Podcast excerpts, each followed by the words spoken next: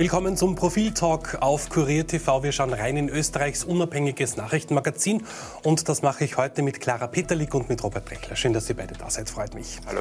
Es geht um einen, äh, ja, kann man schon sagen, traurigen Jahrestag. Nächsten Freitag jährt sich der Krieg gegen die Ukraine, Russlands Krieg gegen die Ukraine. Wie ist da der aktuelle Stand der Dinge und wie bereitet ihr das im kommenden Heft jetzt auf, Robert? Das ist das bestimmende Ereignis unserer Zeit.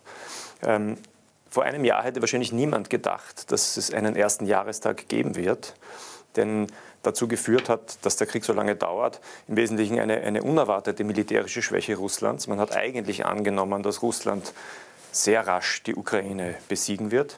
Das war nicht der Fall, weil eben auch die Ukraine unerwartet äh, widerstandsfähig, unerwartet stark war. Und vielleicht nicht ganz so unerwartet, aber der Westen, die NATO hat äh, große Einigkeit gezeigt, hat die Ukraine sehr effektiv unterstützt. Und deshalb kommt jetzt zu diesem äh, Jahrestag. Mhm. Ähm, wie sieht es im Moment aus? Im Moment ähm, versucht äh, Russland eine weitere Offensive, vor allem im, im Osten des Landes. Ähm, und man muss sagen, der Krieg ist nicht entschieden. Wir wissen jetzt nicht, ob es einen zweiten Jahrestag geben wird, einen dritten Jahrestag. Das kann ein langer Krieg werden. Ähm, und niemand kann jetzt sagen, wie der Krieg ausgehen wird. Mhm. Wir werden das noch genauer uns anschauen. Auf jeden Fall die, auch diese Situation, auch die vermeintliche Stärke oder auch Nichtstärke von Russland. Aber aus wirtschaftlicher Sicht, Clara, du schaust dir das immer aus dieser Sicht eben an.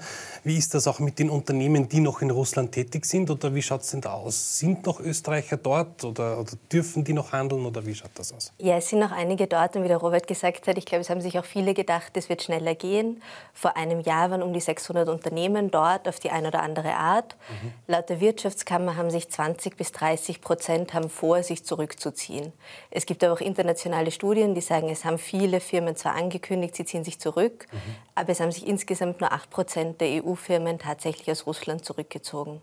Also ist dieser Effekt, den man am Anfang geglaubt hat, jetzt ist alles vorbei, nicht eingetreten? Ist nicht eingetreten. Es sind noch viele mhm. dort, es ist ein bisschen Gras drüber gewachsen, die Aufmerksamkeit ist ein bisschen weg und es machen eigentlich viele, wenn auch unter schwierigeren Bedingungen, mit mhm.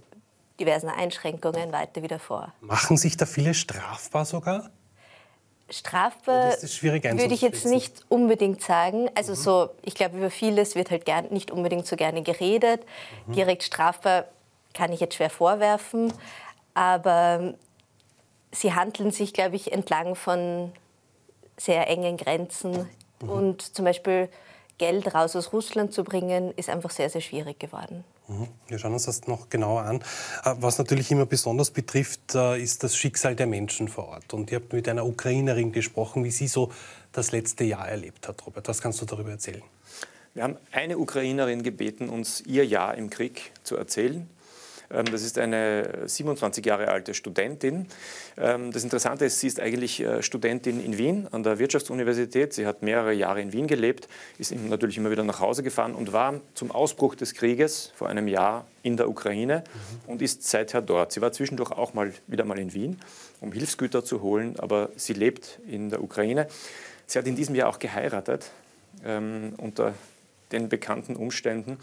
Und sie hat viele schlimme Dinge erlebt. Es ist zum Glück noch niemand gestorben in, aus ihrer Familie, äh, aber sie musste erleben, wie ihre, ihre Heimatstadt Mikolaev im, im, im Süden äh, beschossen wurde. Ihre, ihre Mutter hat dort ein, führt dort einen, einen Betrieb, die haben Molotow-Cocktails hergestellt und, und versucht, den eigenen Soldaten zu helfen.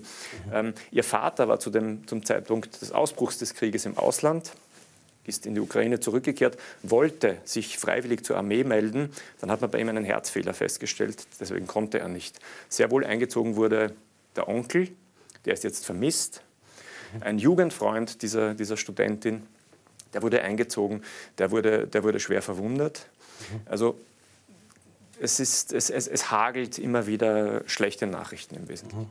Und die Leute hoffen natürlich auf Frieden und man, man, stellt sich auch aus unserer Sicht immer wieder die Frage, ist Frieden in absehbarer Zeit oder Zukunft überhaupt möglich oder sind Friedensgespräche überhaupt möglich? Es ist immer schwer zu sagen, worauf jetzt die Leute hoffen, aber tatsächlich habe ich den Eindruck, die hoffen tatsächlich auf einen Sieg. Und, und den Sieg definieren sie als ähm, die russischen Truppen müssen wieder abziehen. Das ist, das ist für also so gut wie alle Ukrainerinnen und Ukrainer, mit denen ich bis jetzt gesprochen habe, das ist das Ziel. Die sind noch wirklich entschlossen, darauf hinzuarbeiten und glauben auch daran. Ähm, der Frieden ist im Moment ein, ein, ein, sehr umstrittener Begriff. Äh, er wird von manchen gefordert. Ähm, es gibt diese Petition in Deutschland von äh, Alice Schwarzer und Sarah Wagenknecht. Das ist sehr umstritten, denn diese Forderung nach Frieden, wer wünscht sich keinen Frieden? Wenn so ein Krieg tobt und, und täglich sterben viele, viele Menschen, das kann sich niemand wünschen. Gleichzeitig wird der Friedensappell verknüpft mit der Aufforderung an die Ukraine, keine Waffen mehr zu liefern. Und das würde aber bedeuten, einem Land, das einer Invasion gegenübersteht, mhm. Denen jetzt die Waffen zu entziehen, also denen nicht die Waffen zu liefern, die sie brauchen, macht die Ukraine de facto schutzlos. Und ich glaube, deshalb ist das auch so umstritten. Kommen wir wieder zurück auf die Wirtschaft. Ähm, die Raiffeisen International steht schwer in der Kritik im Moment. Wie ist da die Sachlage? Genau, die Raiffeisen International ist so das prominenteste Beispiel österreichischer Unternehmen in Russland. Seit einem Jahr sagt die Bank, sie prüft und prüft, mhm was machen Sie weiter in Russland? Man muss dazu sagen, Sie haben 2021 ein super Ergebnis in Russland gehabt und haben auch heuer wirklich Milliardengewinne in Russland erwirtschaftet. Mhm. Also es ist wirklich ein gutes Geschäft und man kann auch sagen, Sie haben auch Zufallsgewinne durch den Krieg dazu bekommen. Sie sind in der Kritik, Sie äußern sich nicht konkret, ob Sie sich jetzt zurückziehen oder nicht. Es ist auch zunehmend schwieriger geworden. Es gibt zum Beispiel eine französische Bank, die hat sich innerhalb der ersten Kriegswochen zurückgezogen, hat verkauft. Das ist jetzt nur mehr sehr, sehr schwer möglich. Also die also die Möglichkeiten für einen schnellen Rückzug haben sich beschränkt.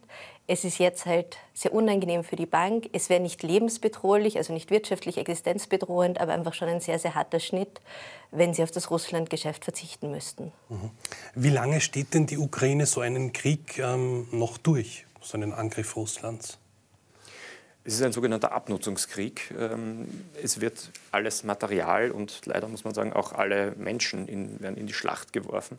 Also Russland hat ja, wie wir wissen, im vergangenen Herbst wieder sehr, sehr viele Menschen äh, rekrutiert, viele Soldaten rekrutiert. Ähm, da gibt es etwa die Schlacht um Bachmut, um diese Stadt. Ähm, da spricht man davon, dass, dass äh, vor allem diese Söldnertruppe Wagner dort äh, versucht, die Stadt einzunehmen.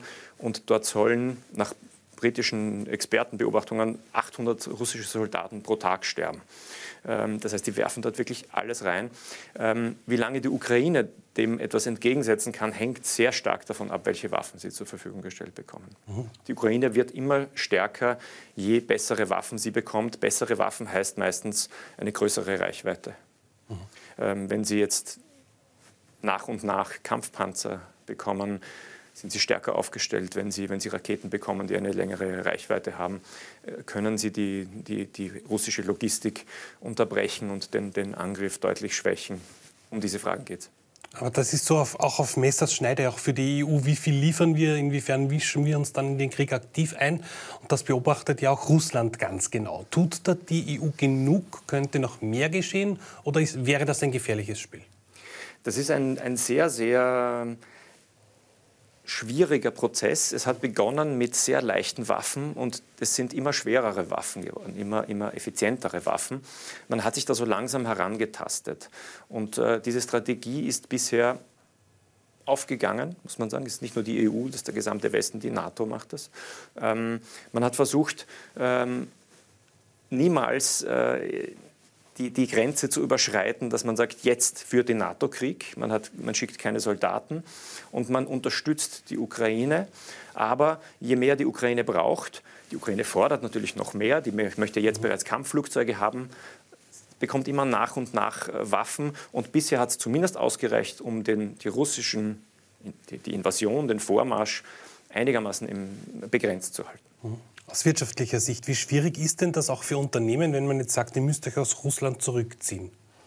Also ganz offiziell haben sich ja sehr wenig österreichische Unternehmen wirklich zurückgezogen. Das kann man an der Hand abzählen. Mhm. Und es, wird auch, also es ist auch relativ kompliziert. Zum Beispiel Erdölunternehmen und Banken brauchen eine Unterschrift aus dem Kreml, um sich um zu verkaufen. Für alle anderen gibt es jetzt eine eigene Behörde, die das prüft und die auch ein Auge darauf hat, dass eher zu möglichst billigen Preisen verkauft wird. Es ist weiterhin möglich. Es gibt auch Unternehmen, die das, äh, oder zumindest einige Unternehmen, die das laufend machen, aber es ist schwierig. Es gibt mittlerweile eben auch Rechtsanwälte, die einen beraten in Russland, die darauf spezialisiert sind. Also es ist auch ein bisschen ein eigener Geschäftszweig geworden, dieser Rückzug aus Russland wieder organisiert werden kann. Und inwiefern werden denn auch Geschäfte so hintenrum auch noch gemacht? Genau, also das fand ich ganz interessant. Das hat ein Wirtschaftswissenschaftler von einem Wiener Institut für Wirtschaftsvergleiche gesagt, dass vor allem in den ersten Tagen wurde teilweise einfach an die russischen Geschäftsführer verkauft, also internationale Unternehmen, die an die verkauft haben, mit der Option wieder zurückzukaufen. Mhm. Oder an die Geschäftsführer in Saudi-Arabien, in China von derselben Firma mit der Option wieder zurückzukaufen. Also ich glaube, es kann auch sein in ein paar Jahren, dass wir uns das anschauen und dann sehen, ah, die sind plötzlich sehr schnell wieder eingestiegen, wie der Krieg aus war. Also darüber spricht halt auch niemand gerne, aber das, auf das können wir uns, naja, nicht unbedingt freuen, aber mhm. das können wir uns erwarten. Mhm. Robert, noch eine letzte Frage, und zwar, wie können wir jetzt auch als neutrales Land, wie auch vielleicht als, als Bürgerinnen und Bürger, die Ukraine weiter unterstützen in diesem schrecklichen Angriffskrieg der, von, seitens Russlands? Die österreichische Bundesregierung hat deutlich gesagt, wir sind militärisch neutral. Das gebietet die Neutralität. Wir sind aber nicht politisch neutral. Äh, Österreich beteiligt sich an, an allen Sanktionen, die beschlossen wurden. Österreich hat durch, äh, einen, durch ein Abstimmungsverhalten auch ermöglicht, dass EU-Geld für, für Waffen bereitgestellt werden kann. Ähm, es gab zuletzt die Diskussion, ob Österreich ähm, zum Beispiel Panzerfahrer ausbilden soll. Das möchte Österreich nicht tun. Das heißt, es gibt Dinge, die Österreich tun könnte, aber noch, noch nicht tut oder nicht tut. Ähm, aber Österreich ist, ist in, dieser, in dieser westlichen Allianz ein, ein verlässlicher Partner. Nicht in militärischen Fragen, aber in politischen Fragen. Danke schön euch beiden, dass ihr heute zu Gast wart. Alles zur Ukraine lesen Sie aktuell im Profil. Schauen Sie da rein, wie auch bei uns. Danke fürs Zusehen. Bis zum nächsten Mal.